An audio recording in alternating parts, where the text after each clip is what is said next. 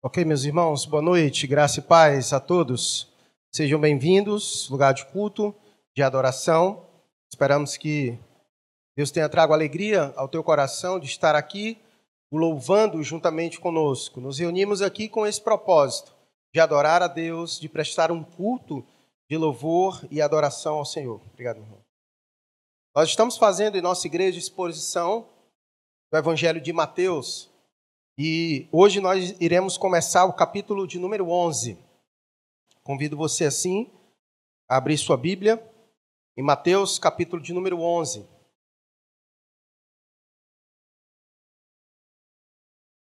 Nós, nesse mês, estamos completando aí exatamente um ano de que nós começamos a exposição desse Evangelho, o Evangelho de Mateus. E nós concluímos o capítulo 10 no domingo passado e hoje estaremos começando o capítulo de número 11. Então, se você tem interesse de acompanhar todo este ano de pregação neste evangelho, do capítulo 1 até o capítulo 10, você pode entrar no canal no YouTube de nossa igreja e acompanhar lá todas as mensagens que estão disponíveis para você, para que você possa acompanhar e ser abençoado através da exposição desse maravilhoso evangelho que é o evangelho de Mateus. E hoje nós estaremos começando o capítulo 11, nós vamos do verso 1 ao verso 15 nesta noite. Mateus capítulo 11, do verso 1 ao verso 15. Todos encontraram? Podemos ler? Acompanhe comigo a leitura. Ora, tendo acabado Jesus de dar essas instruções a seus doze discípulos, partiu dali a ensinar e a pregar nas cidades deles. Quando João ouviu no cárcere falar das obras de Cristo, mandou para os seus discípulos perguntar-lhe: És tu aquele que estava para vir, ou havíamos de esperar outro? E Jesus respondendo, disse-lhes: Ide e anunciai a João o que estáis ouvindo e vendo. Os cegos veem, os coxos andam, os leprosos são purificados, os surdos ouvem, os mortos são ressuscitados, e aos pobres está sendo pregado o evangelho. E bem-aventurado é aquele que não achar em mim motivo de tropeço. Então, em partindo eles, passou Jesus a dizer ao povo a respeito de João: Que saístes a ver no deserto? Um caniço agitado pelo vento? Sim, que saístes a ver? Um homem vestido de roupas finas? Ora, os que vestem roupas finas assistem nos palácios reais. Mas para que saístes? Para ver um profeta? Sim, eu vos digo, e muito mais que profeta. Este é de quem está escrito: Eis aí eu envio diante da tua face o meu mensageiro, o qual preparará o teu caminho diante de ti. Em verdade vos digo entre os nascidos de mulher, ninguém apareceu maior do que João Batista, mas o menor no reino dos céus é maior do que ele. Desde os dias de João Batista até agora, o reino dos céus é tomado por esforço, e os que se forçam se apoderam dele. Porque todos os profetas e a lei profetizaram até João. E se o quereis reconhecer, ele mesmo é Elias, que estava para ouvir. Quem tem ouvidos para ouvir, ouça. Vamos orar, pedir ao Senhor que nos abençoe na exposição da Sua preciosa palavra. Deus querido e bendito, louvado seja o Teu santo e poderoso nome. Nós te agradecemos pelo privilégio de poder adorar e bendizer um Deus tão grande como o Senhor. Esperamos, ó Deus, que o Senhor tenha recebido do teu povo a adoração que te convém, que lhe pertence ao Senhor.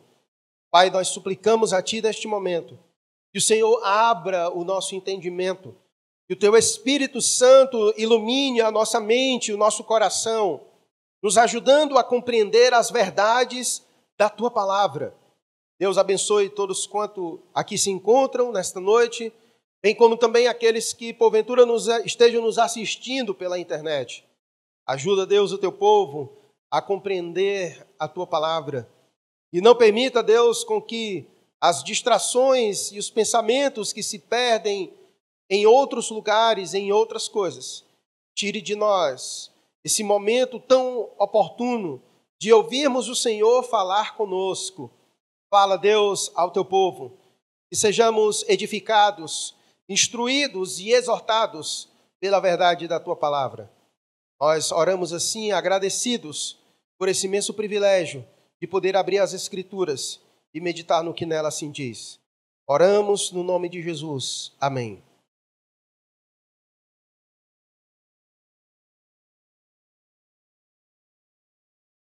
Quero lembrar os irmãos o contexto em que nós estamos, da exposição de Mateus, porque se faz extremamente necessário para nós compreendermos o capítulo 11.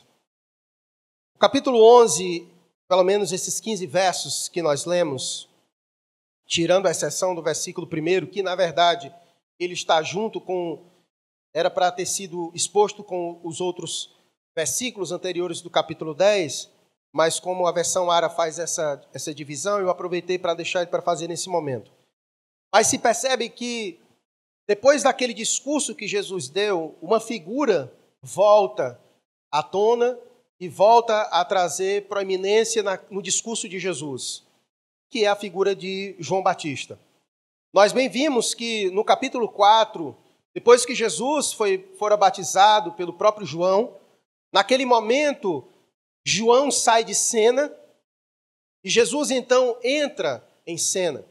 E Jesus começa o seu ministério. E desde lá, então, a figura de João Batista dá uma desaparecida e convinha que assim acontecesse, porque João Batista, na verdade, como nós já bem vimos, e aqui mais uma vez Jesus reitera a missão de João Batista, ele veio para preparar o caminho para Jesus. Então, depois que Jesus chega então, João Batista sai de cena e Jesus inicia seu ministério, do qual nós vimos percorrer, Jesus percorrendo de cidade em cidade e desenvolvendo o seu ministério.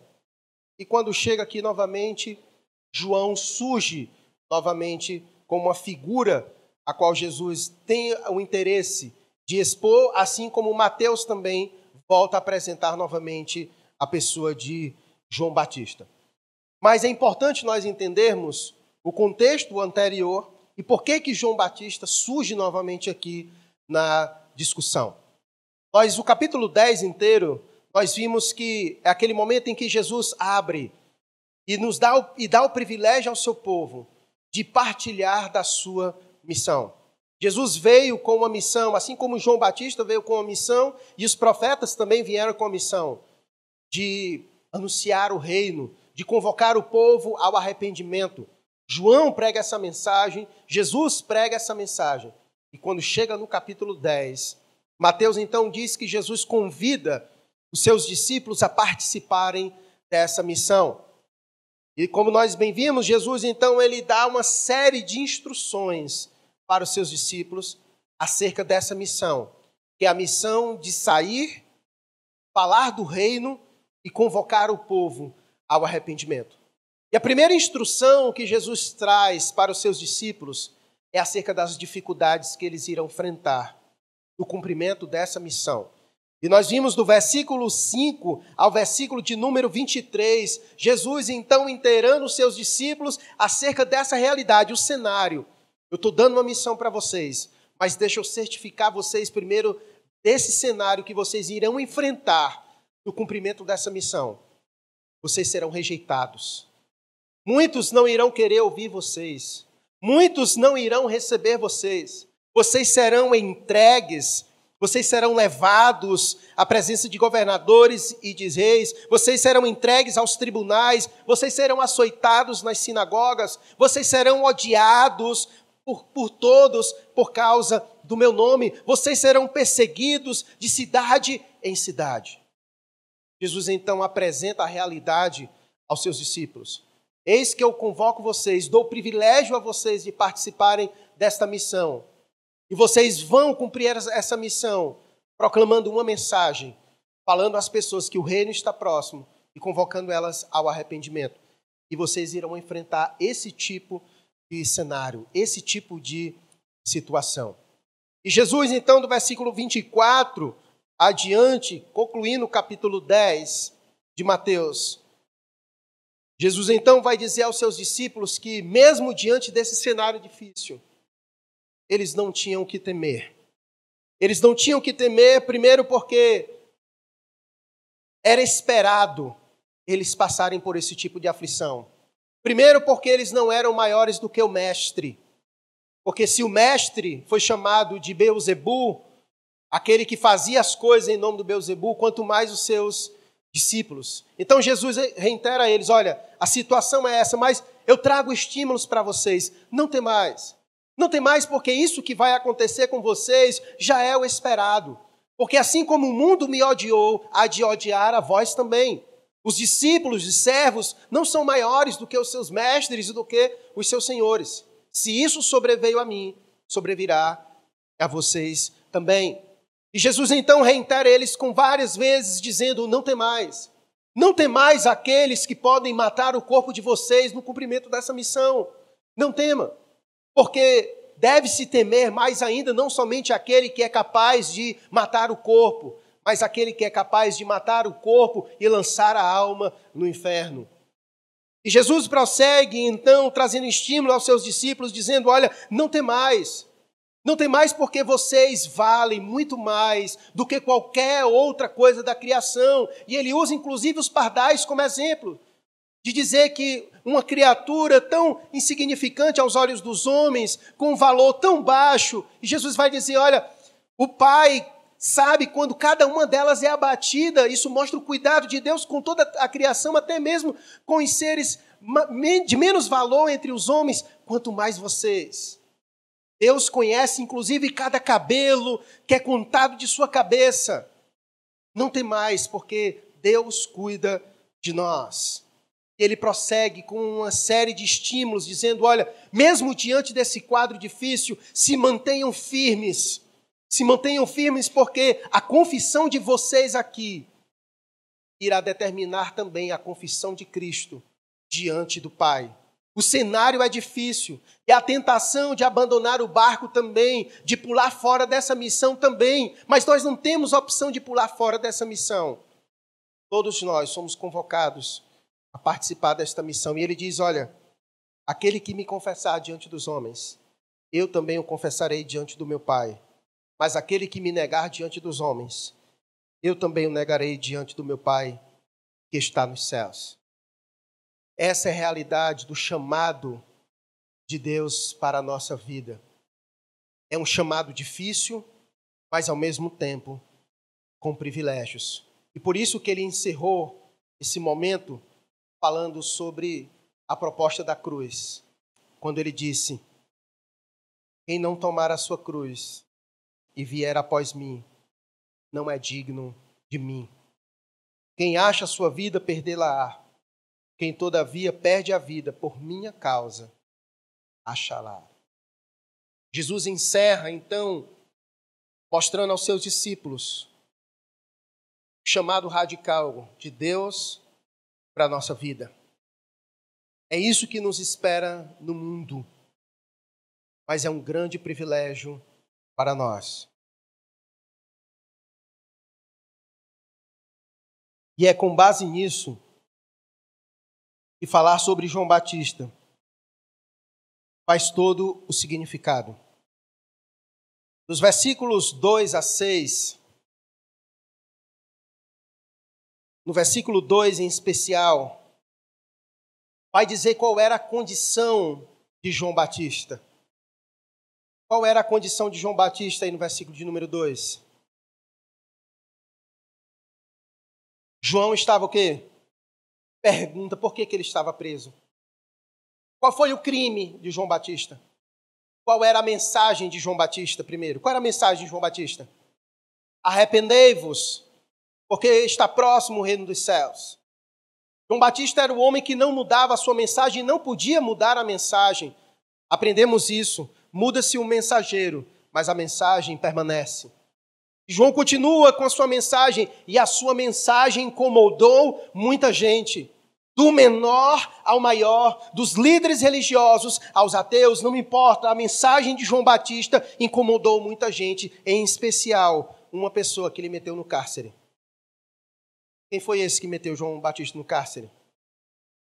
Herodes. Herodes colocou João Batista no cárcere, na prisão. E por que que ele fez isso? Vejamos o capítulo 14 e nós voltaremos para cá, só para situar você, entender o porquê que João Batista foi colocado lá. E por que que essa mensagem da missão de Jesus nós conseguimos ver a aplicação dela na vida de João Batista.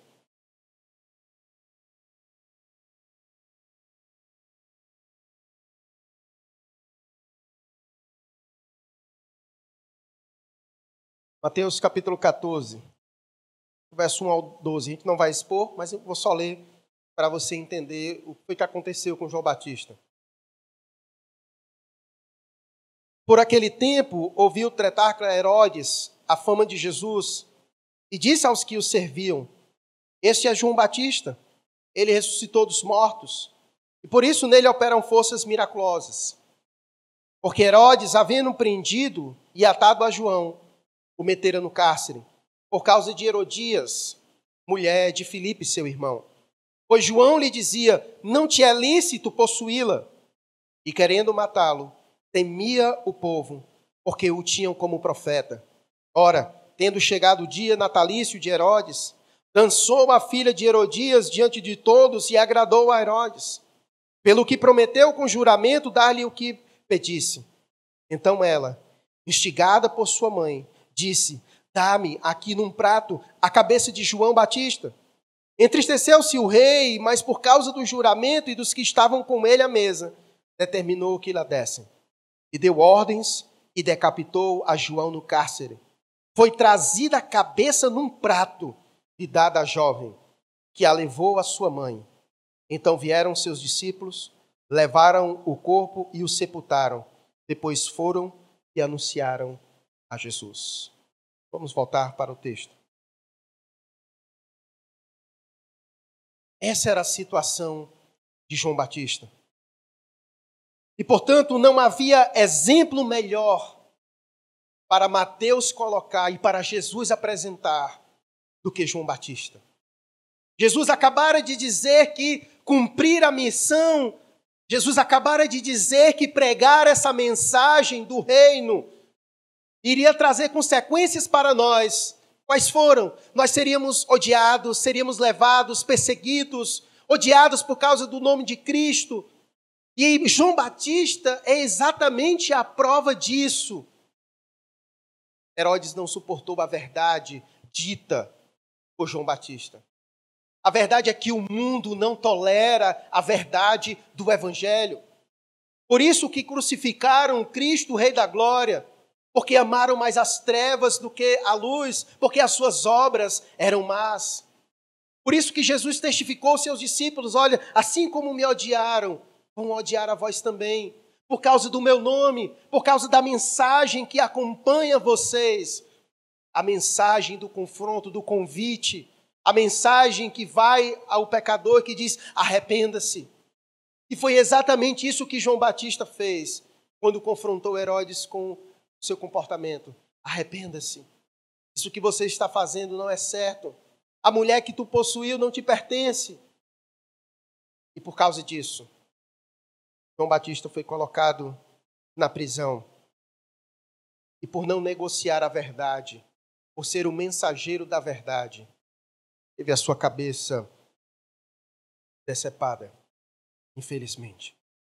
Então Jesus encerra aquele discurso do tomar a sua cruz e segui-lo, das dificuldades de cumprir a missão, apresentando o exemplo da figura de João Batista, o que pode acontecer? O que, o que pode acontecer com aquele que carrega esta mensagem? A Bíblia, na verdade, irmãos, é muito realista. Inclusive, nós temos falado sobre isso e nós falamos isso nos sermões passados. João Batista foi captado ao pregar essa mensagem. Jesus foi crucificado ao pregar esta mensagem. Mas o incrível é que nós esperamos ser tratado com flores. nós esperamos tolamente sermos tratados com flores. Só tem uma maneira de nós sermos tratados com flores nesse mundo. É se nós fizermos aquilo que Jesus falou no versículo 32 do capítulo 10. É só se nós o negarmos diante dos homens. Se nós fizermos isso, talvez ele nos dê flores. Caso contrário, a expectativa sobre nós é hostilidade. É hostilidade. Porque o mundo não tolera a mensagem e nem o mensageiro dessa mensagem. E por isso que eu quero, nessa noite, meditar com os irmãos sobre três razões pelas quais, nesse momento, Mateus trouxe de volta a pessoa de João Batista. E Jesus trouxe um discurso, um testemunho maravilhoso acerca de João Batista, depois dele ter falado das dificuldades que é ser um discípulo de Jesus, de levar essa mensagem. A primeira razão pela qual João Batista foi colocado aqui, exatamente nesse momento depois de Jesus ter nos certificado sobre as dificuldades que nós enfrentaríamos em cumprir a nossa missão. A primeira dela, que João Batista já, já disse isso, eu quero aproveitar ela como a primeira, de que Jesus, João Batista é exatamente a prova de que tudo, de tudo que Jesus falou. Ele deu o discurso e ele mostrou na prática, na vida de João Batista, o que pode acontecer exatamente conosco. O que ele acabara de dizer aconteceu exatamente com João Batista. Ele coloca João Batista como exemplo claro daquilo que ele acabou de dizer sobre o que pode acontecer conosco. Não somente o que pode, mas o que vai acontecer conosco. É só você ler as Escrituras, quando nós chegarmos lá no final do Evangelho de Mateus, nós veremos qual é a situação. Lembra qual é o contexto da volta de Jesus Cristo? Nós vimos o texto falando sobre isso. Lembra? Qual é o contexto em que Jesus vai estar voltando? Quando Jesus estiver voltando, o que é que vai estar acontecendo conosco? Nós estaremos em qual situação? No versículo 23 do capítulo 10. Vai dizer que nós estaremos percorrendo de cidade em cidade, sendo perseguido, e é quando Jesus volta. Então a realidade, o cenário da volta de Cristo é esse. O povo de Deus está sendo perseguido. Então, ser perseguido no mundo é uma marca do povo de Deus, porque é exatamente esse o cenário para a volta de Jesus Cristo. O cenário é exatamente isso. Estaremos sendo perseguidos, estaremos sendo perseguidos. O versículo chave desse, desse texto é o versículo de número 12. Eu quero gastar um tempo com ele, explicando ele, na verdade, porque aparentemente ele, ele dá uma travada, mas nós vamos destravar ele se Deus quiser. Versículo 12. Quero que você gaste um tempo de sua atenção comigo no versículo 12. Vai dizer assim: Desde os dias de João Batista até agora, o reino dos céus é tomado por esforço, e os que se, se esforçam se apoderam dele. Pode deixar ele aí e prepara as outras versões, porque eu quero olhar ele em todas as versões disponíveis aí. Aparentemente, na versão ARA, e essa é a versão pior, certo? E aqui eu quero explicar aos irmãos um pouquinho sobre a língua grega, certo? Os irmãos bem sabem que o Novo Testamento foi escrito no grego. O que acontece é que certas traduções, elas não conseguem, infelizmente, expressar com toda clareza aquilo que a palavra grega muitas vezes quer dizer. Um exemplo. Para nós, a palavra amor, nós podemos empregar em qualquer contexto que nós desejarmos e não precisa modificar a palavra. Por exemplo, a mesma palavra que você diz ama a Deus, você diz eu amo cachorro quente. No grego, não é assim. A palavra para dizer amor a Deus é uma. A palavra para dizer que eu amo meu irmão é outra. Para mim dizer que eu amo a minha esposa é outra palavra. Então, para cada situação de amor, há uma palavra diferente. Então, a palavra, o, o, a língua grega, ela tem suas diferenças do português. Então, quando a gente vai fazer a tradução, em alguns momentos, em algumas determinadas palavras e, e passagens, as traduções serão imprecisas. Esse texto é um deles. Todas as versões são imprecisas. Todas. Teria que se formular uma nova versão para dar um melhor sentido ao versículo 12. E eu vou explicar por quê.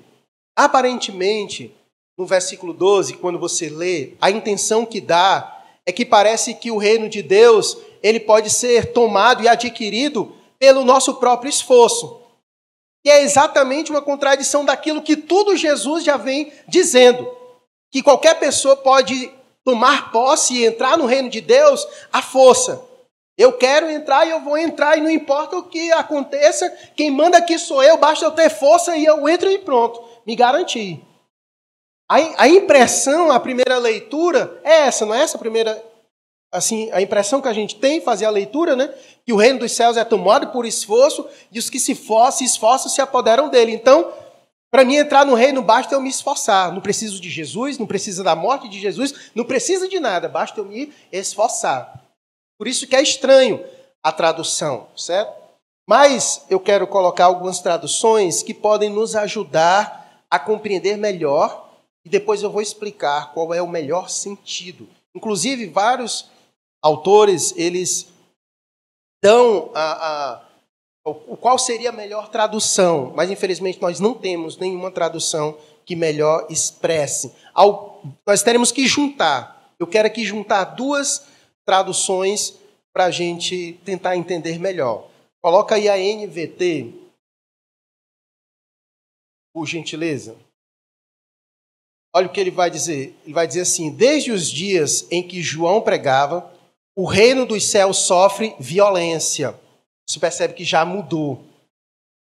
Certo? Essa ideia é melhor. Essa ideia é muito melhor do que a ara e diz exatamente isso: que o reino dos céus sofre violência e pessoas violentas o atacam. Essa versão é ótima, só que ela ainda tem um problema, porque ela apresenta duas negativas, certo? A ideia de que os reinos dos céus sofrem violência e pessoas violentas o atacam. É como se fosse uma só, duas sentenças, certo? Duas sentenças em uma, certo? Mas essa é uma ideia que é, expressa bem o real sentido do texto no original. Coloca a NTLH. Ela é muito boa nesse contexto, certo? É uma paráfrase ótima sobre esse texto. Coloca a NTLH. A NA também é muito boa. Onde vai dizer, olha, o reino do céu tem sido atacado com violência. E as pessoas violentas tentam conquistá-lo. A segunda parte ela já não se encaixa com a primeira. Mas a ideia dessa primeira parte, o reino do céu, tem sido atacado com violência, certo? Coloca agora em versão NA e deixa lá a NA. E a gente fica nela para a gente encerrar. Então, desde os dias de João Batista até agora, o reino dos céus sofre violência e os que usam de força se apoderam dele. Pode deixar aí, tá certo? É, vai dar para a gente explicar. O que o texto está querendo dizer, a primeira parte, é exatamente aquilo que Jesus já falou no capítulo 10 inteiro. Reino dos céus sofre violência. Quem ele está mostrando no capítulo 11 que está sofrendo violência? João Batista. João Batista. Então, é exatamente essa ideia que ao, ao, ao longo da história, o que fica evidente é que o reino de Deus ele sofre violência. Pessoas atacam fortemente o reino de Deus. E foi exatamente isso que Jesus veio dizendo no capítulo 10. que o povo de Deus, aqueles que iriam anunciar que o reino de Deus está próximo, eles seriam perseguidos, seriam odiados, e a prova disso é o que está acontecendo com João Batista. A violência que João Batista está sofrendo, a violência que sofrem todos aqueles que levam a mensagem do reino. Faz sentido? Faz sentido? Essa é a melhor ideia. O reino dos céus sofre violência. O reino dos céus sofre violência. E a segunda parte, a ideia é que os que usam de força se apoderam dele. A ideia é do discipulado, aqui é a forma positiva, de que trilhar no reino de Deus, aqueles que são chamados a caminhar no reino de Deus, esses vivem e, e entram no reino de Deus com dificuldades, porque é marcado com essa dificuldade. Assim como eles é, sofre a violência, o reino de Deus sofre a violência, aqueles que fazem parte do reino sofrem a violência, e viver o reino de Deus é difícil, é penoso, é carregar a cruz, é sofrer toda essa violência, e por isso que ele usa essa ideia da dificuldade. Então ele diz: os que usam de força se apoderam dele. Essa força é isso. Aqueles que suportam, aqueles que vão até o fim. É, inclusive, o, o, o, o, Guilherme tinha feito até a pergunta do versículo 10, da ideia de que aqueles que perseveram até o fim serão salvos. A ideia é essa, né? Dessa dificuldade. Né? Eles não são salvos porque. Ah, perseveram, mas perseveram porque são salvos. Né? Então, essa dificuldade, a nossa vida cristã é marcada por essa dificuldade. E aqueles que perseveram até o fim serão salvos. Serão salvos. Porque assim como o reino sofre toda essa dificuldade, homens violentos batem no reino, fazem dificuldade, fazem violência no reino. Aqueles que são do reino sofrem. Sofrem. Eles precisam perseverar. Trilhar esse caminho do reino não é fácil, é difícil. Por isso que esse versículo 12, ele é chave para esse entendimento, para esse entendimento. E João Batista é uma figura que, que é apresentada como exemplo para nós compreendermos. João Batista, até agora, tudo que vem acontecendo é com muita dificuldade, o reino sofrendo, ataques, investidas, com muitas dificuldades. Jesus chega, desde que Jesus chegou, desde a narrativa até agora. Qual é o cenário? Não é um cenário de perseguição, um cenário de perseguição, de violência contra Jesus, de violência contra os discípulos, de violência contra João. E a ideia é que esse cenário de violência continue, como nós já temos falado. Esse cenário de violência contra o reino ele vai continuar até a volta de Jesus. Pois, como eu falei, o cenário da volta de Jesus é um cenário em que nós estaremos sendo perseguidos. E por isso que aqueles que usam de força se apoderam dele, aqueles que perseveram, aqueles que trilham o caminho do reino com dificuldade, esses vão até o fim e serão salvos. E a figura de João Batista é então a prova clara de como isso funciona. Portanto, a versão ARA ela não é muito boa para expressar isso. Outras versões são melhores, mas ele usa a ideia de João Batista para nós entendermos isso. Então, desde os dias de João Batista até agora, o reino dos céus sofre violência e os que usam de força se apoderam dele. Por isso, João Batista foi colocado aqui, nesse momento, para esse tipo de compreensão. Mas outra razão pela qual João Batista foi colocado aqui também. João Batista ele é o marco da transição de uma dispensação para outra. Olha o que vai dizer o versículo 11 e 12. Em verdade vos digo, entre os nascidos de mulher, ninguém apareceu maior do que João Batista mas o menor no reino dos céus é maior do que ele. E aí retoma de novo o versículo 12. Desde os dias de João Batista até agora, o reino dos céus é tomado por esforço, e os que se esforçam se apoderam dele. João Batista, ele é o marco de uma dispensação para outra. João Batista, ele é o último profeta da antiga aliança. Ele é o último, como vai dizer o versículo 13. Porque todos os profetas e a lei profetizaram até, até quem?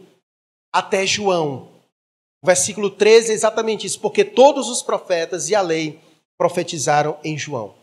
João é o último profeta da antiga aliança. Então ele é um marco. Ele é um marco. Ele é aquele que vem para preparar o caminho para Jesus. E ele é um marco, porque a antiga aliança ela é marcada de João Batista para trás e de Jesus para frente. Inicia-se uma nova aliança de Deus com os homens. Então, João ele é o marco dessas alianças onde nós falamos da antiga aliança e da nova aliança que Deus faz na pessoa de Jesus Cristo por meio do seu sacrifício. Então, João Batista, ele é um marco de uma transição, de uma dispensação para outra. Por isso, a importância de João Batista. Por isso, Jesus disse no versículo 11: Em verdade vos digo, entre os nascidos de mulher, ninguém apareceu maior do que João Batista. Ninguém apareceu maior do que ele. Até João, ele foi o maior.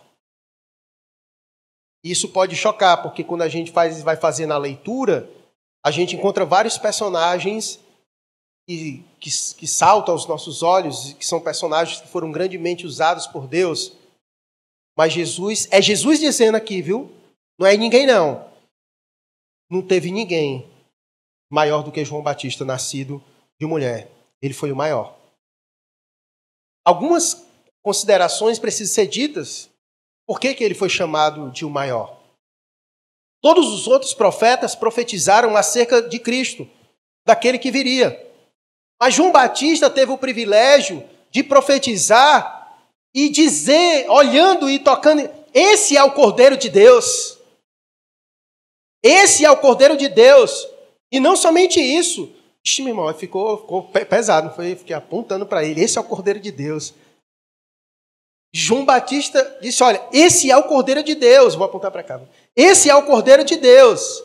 Ixi, aí os irmãos vão achar que são eles lá de casa, né? Esse é o Cordeiro de Deus que tira o pecado do mundo. João Batista teve o privilégio de batizar o Deus encarnado. Então, nessas considerações, João Batista se sobressaiu sobre todos os outros, de maneira que Jesus dá um testemunho positivo dele dizer: olha, dos nascidos de mulher, não teve como João. Ele foi o maior. Ele marca, ele marca, ele encerra toda uma dispensação de Deus, uma antiga aliança de Deus com os homens. Encerra em João e em Jesus inicia outra. Então ele é um marco.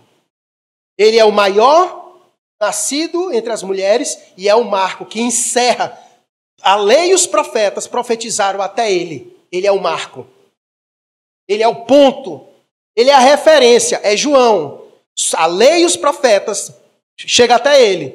Depois dele vem eu, Cristo, com uma nova dispensação, uma graça, dispensação diferente, certo?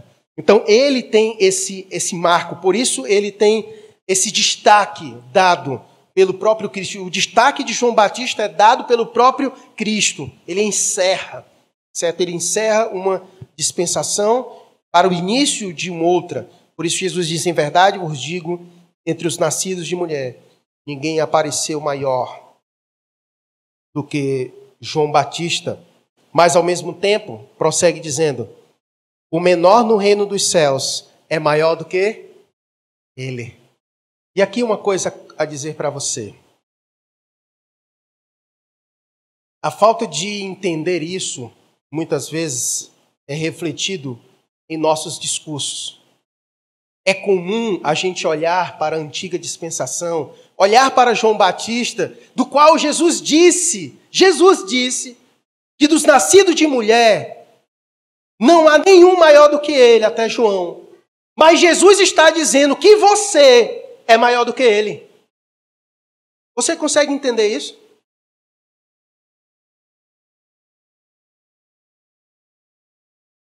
Jesus está querendo dizer, ele está querendo fazer uma comparação clara entre uma dispensação entre a outra dispensação. João Batista é o maior da antiga dispensação, mas o menor, nesta agora nova, é maior do que o maior da antiga, que é João Batista. Portanto, quando você fica naquele chororô, ah, eu queria ser Samuel para ouvir Deus falar o meu nome. Essa dispensação é pequena comparada agora. Nem João Batista, nem nenhum deles tinha o privilégio que você tem de ser templo do Espírito Santo de Deus. Nenhum deles. Não existe intimidade maior com Deus do que a que nós temos hoje. Não existe. Essa é a diferença de uma dispensação para outra. Por isso que Jesus vai dizer: o menor agora é maior do que ele.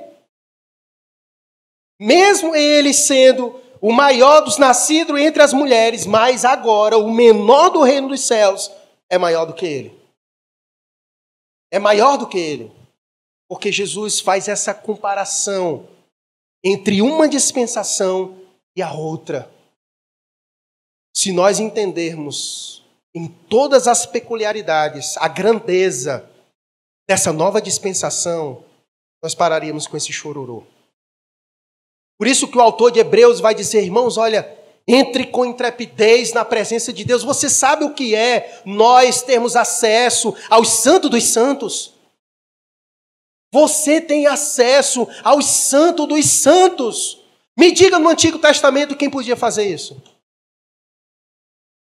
Só o sumo sacerdote, uma vez por ano, você pode fazer isso por dia quantas vezes você quiser. Você não precisa viajar para isso. Por isso, nós somos privilegiados. E por isso, Jesus disse: o menor hoje é maior do que João Batista. É maior do que João Batista. Ele quer fazer, ele diz: olha, João é um marco da antiga aliança, mas ela é pequena comparada a esta nova que eu vos trago. É a nova aliança. Quando nós celebramos a ceia e nós tomamos o cálice, o cálice, ele diz exatamente isso. Representa a nova aliança. Essa nova aliança é maior do que a antiga. Muito maior. Muito maior. Então nós somos privilegiados. A relação que nós temos com Deus é infinitamente maior do que a dos, dos irmãos do passado. Nós precisamos encarar isso como um privilégio. Por isso que o autor de Hebreus, quando ele expõe isso, ele apresenta como um privilégio. Porque ele entende a pequenez da antiga aliança comparada à grandeza dessa nova aliança dessa nova aliança. Por isso ele diz: Em verdade vos digo, entre os nascidos de mulher, ninguém apareceu maior do que João Batista. Mas, uma conjunção adversativa, mas o melhor no reino dos céus é maior do que ele, é maior que ele. Apresentou a situação de João Batista para exatamente fazer esse contraste. Se você fica chocado em saber que João Batista é o maior dos nascidos entre as mulheres, como você fica em saber que você é maior do que ele? Por causa da dispensação. Por causa do novo momento em que encerra em João e começa na pessoa de Jesus Cristo. Novo momento. Novo momento. Portanto, diante desse cenário, João Batista a terceira razão pela qual o Senhor apresenta João Batista nesse momento como uma figura a nos trazer lições sobre tudo que ele vinha dizendo. A terceira é sobre o bom testemunho que Deus dá aos seus servos fiéis. Aparentemente, quando a gente faz a leitura do texto, parece que João Batista é um derrotado, né? Cara foi o maior dos nascidos de mulher, foi preso e teve a cabeça separada. Que negócio é esse? parece que perdeu. Game over para ele. Fatality do Mortal Kombat. Teve a cabeça arrancada. Negócio brutal. E é exatamente aquilo que a gente acabou de ver. Que o reino de Deus sofre violência. E quando você olha para João Batista, rapaz, se o... não tem muito serventia não esse negócio. O que nos traz ânimo nesse texto é que, embora possa transmitir fraqueza, o testemunho, o que, o que ocorre com João Batista, mas o testemunho que Jesus dá de João Batista é espetacular. Aqui não é outra pessoa que está falando de João Batista, não. É o próprio Jesus dando testemunho de João Batista. Enquanto talvez para Herodes e para todos aqueles que estavam ali presenciando tal coisa, com a cabeça de João Batista e todos, sei lá, zombando, brincando, mostrando a fraqueza de João Batista, que não pôde fazer nada enquanto eram agarrados e cortava-lhe a cabeça. Talvez naquele momento João Batista foi só motivo de piada, enquanto a sua cabeça era apresentada em um prato Enquanto todos estavam ali festejando, como nós vimos no capítulo 14, na festa. Mas o que Deus diz desse homem? O que Deus diz desse homem? O que Jesus diz desse homem? E o que Jesus diz dele é fantástico. Eu quero lembrar você. Versículo 7. Então, em partindo eles, passou Jesus a dizer ao povo a respeito de João Batista: Que saístes a ver no deserto? Um caniço agitado pelo vento? Sim, que saístes a ver? Um homem vestido de roupas finas? Ora, os que vestem roupas finas assistem nos palácios reais. E aqui uma piadinha, uma ironia para Herodes. Mas para que saístes? Para ver um profeta? Sim. Eu vos digo, e muito mais que profeta. Este é de quem está escrito: Eis aí eu envio diante da tua face o meu mensageiro, o qual preparará o teu caminho diante de ti. Em verdade vos digo: entre os nascidos de mulher, ninguém apareceu maior do que João Batista. Testemunho que Jesus dá deste homem. Eu sei que é difícil e, Jesus, e o, o cenário é este. Jesus quer apresentar isso, essa dificuldade mesmo do reino. O reino sofre violência. Ele passou o capítulo 10 inteiro falando sobre essa violência, sobre a perseguição, sobre as dificuldades, sobre onde seremos levados, entregues a tribunais, todas essas dificuldades, açoitados, perseguidos e até mortos. Como essa é a história dos mártires, como essa é a história da igreja. Comece a história dos profetas, comece a história do Cristo. Essa é a história do povo de Deus, uma história marcada por sofrimento, por dificuldade. As trevas, ela ataca com violência o reino de Deus. Eu sei que é difícil. E talvez aos olhos do mundo nós somos perdedores. Talvez sejamos motivos de sermos tombados, motivos de piadas, eu creio que talvez você, como servo de Deus, passa, talvez passa por isso, passou por isso talvez no ambiente de trabalho, passou talvez por isso num ambiente de universidade, onde você dizer que é cristão parece um ataque à intelectualidade. Como pode no século 21 você ainda acreditar nessas coisas? Nós sofremos todo tipo de afronta e sofreremos. E talvez o testemunho do mundo a nosso respeito seja dos piores possíveis. Mas se tem uma coisa que nos anima, é o que Deus pensa ao nosso respeito. O que Deus pensa ao nosso respeito? É isso que de fato deve nos preocupar. João Batista não estava preocupado com o que Herodes pensava ao seu respeito. Os profetas, os homens de Deus, eles não estavam preocupados com o que as autoridades pensavam a seu respeito. Mas, na verdade, só havia um testemunho que importava de fato para todos eles: o que Deus pensava acerca deles. Que Deus, de fato, pensava acerca deles. Como já foi dito aqui, e nós já vimos, é um privilégio sofrer violência pelo reino de Deus. Lembra os textos que nós vimos nos domingos passados? Os discípulos que, depois, após serem açoitados, saíam jubilosos e regozijando por terem sido, terem sido dignos de terem sofrido pelo nome de Cristo. É um privilégio para nós, porque não importa o testemunho que o mundo dá para nós, o mais importante é o que de fato Deus pensa acerca de nós. O que nós ouviremos quando nós encontrarmos com o Senhor. Isso que de fato é o mais importante. A sentença que mais importa não é a que o mundo nos julgarmos culpados, como João Batista foi julgado culpado sem ser culpado e teve a sua cabeça decapitada pelo seu crime. Não importa a sentença que o mundo dá, mas importa é a sentença que o Senhor dará ao nosso respeito. Pode até ser que a última coisa que nós escute dos homens seja: você é culpado, condenado à morte.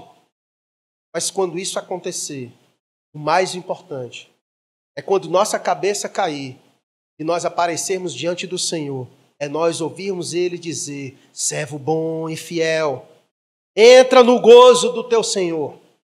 Isso é o mais importante para nós. Isso é o mais importante para nós. João Batista era um louco diante das autoridades. Ele não se vestia adequadamente, era um homem que vivia no deserto, que vestia peles de animais, que comia gafanhotos e mel silvestre. Não tinha aparência nenhuma. Talvez muitos olhavam para João Batista, esse cara é um maluco, é um louco. Mas Deus diz: ninguém nem mesmo as maiores autoridades eram maiores do que João Batista. Não havia nenhum nascido de mulher maior do que João Batista. Mais importante do que o testemunho dos homens é o testemunho de Deus ao nosso respeito. É o nosso respeito. Portanto, seja fiel ao Senhor. Seja fiel ao Senhor. Como ele diz: aquele que me confessar diante dos homens, eu também o confessarei diante do meu Pai. Eu quero encerrar recitando o versículo 15, que diz: Como? Versículo 15. E diz como? Você já prestou atenção que muitas das narrativas de Apocalipse das igrejas encerra sempre dizendo isso. Ouça o que o Espírito diz às igrejas. Ouça quem tem ouvidos para ouvir. Ouça essa realidade. Abrace isso, absorva isso, internalize isso em você. Essa é a verdade de Deus. Vamos orar por isso e pedir ao Senhor que nos ajude Ouça isso. Você ouviu nesta noite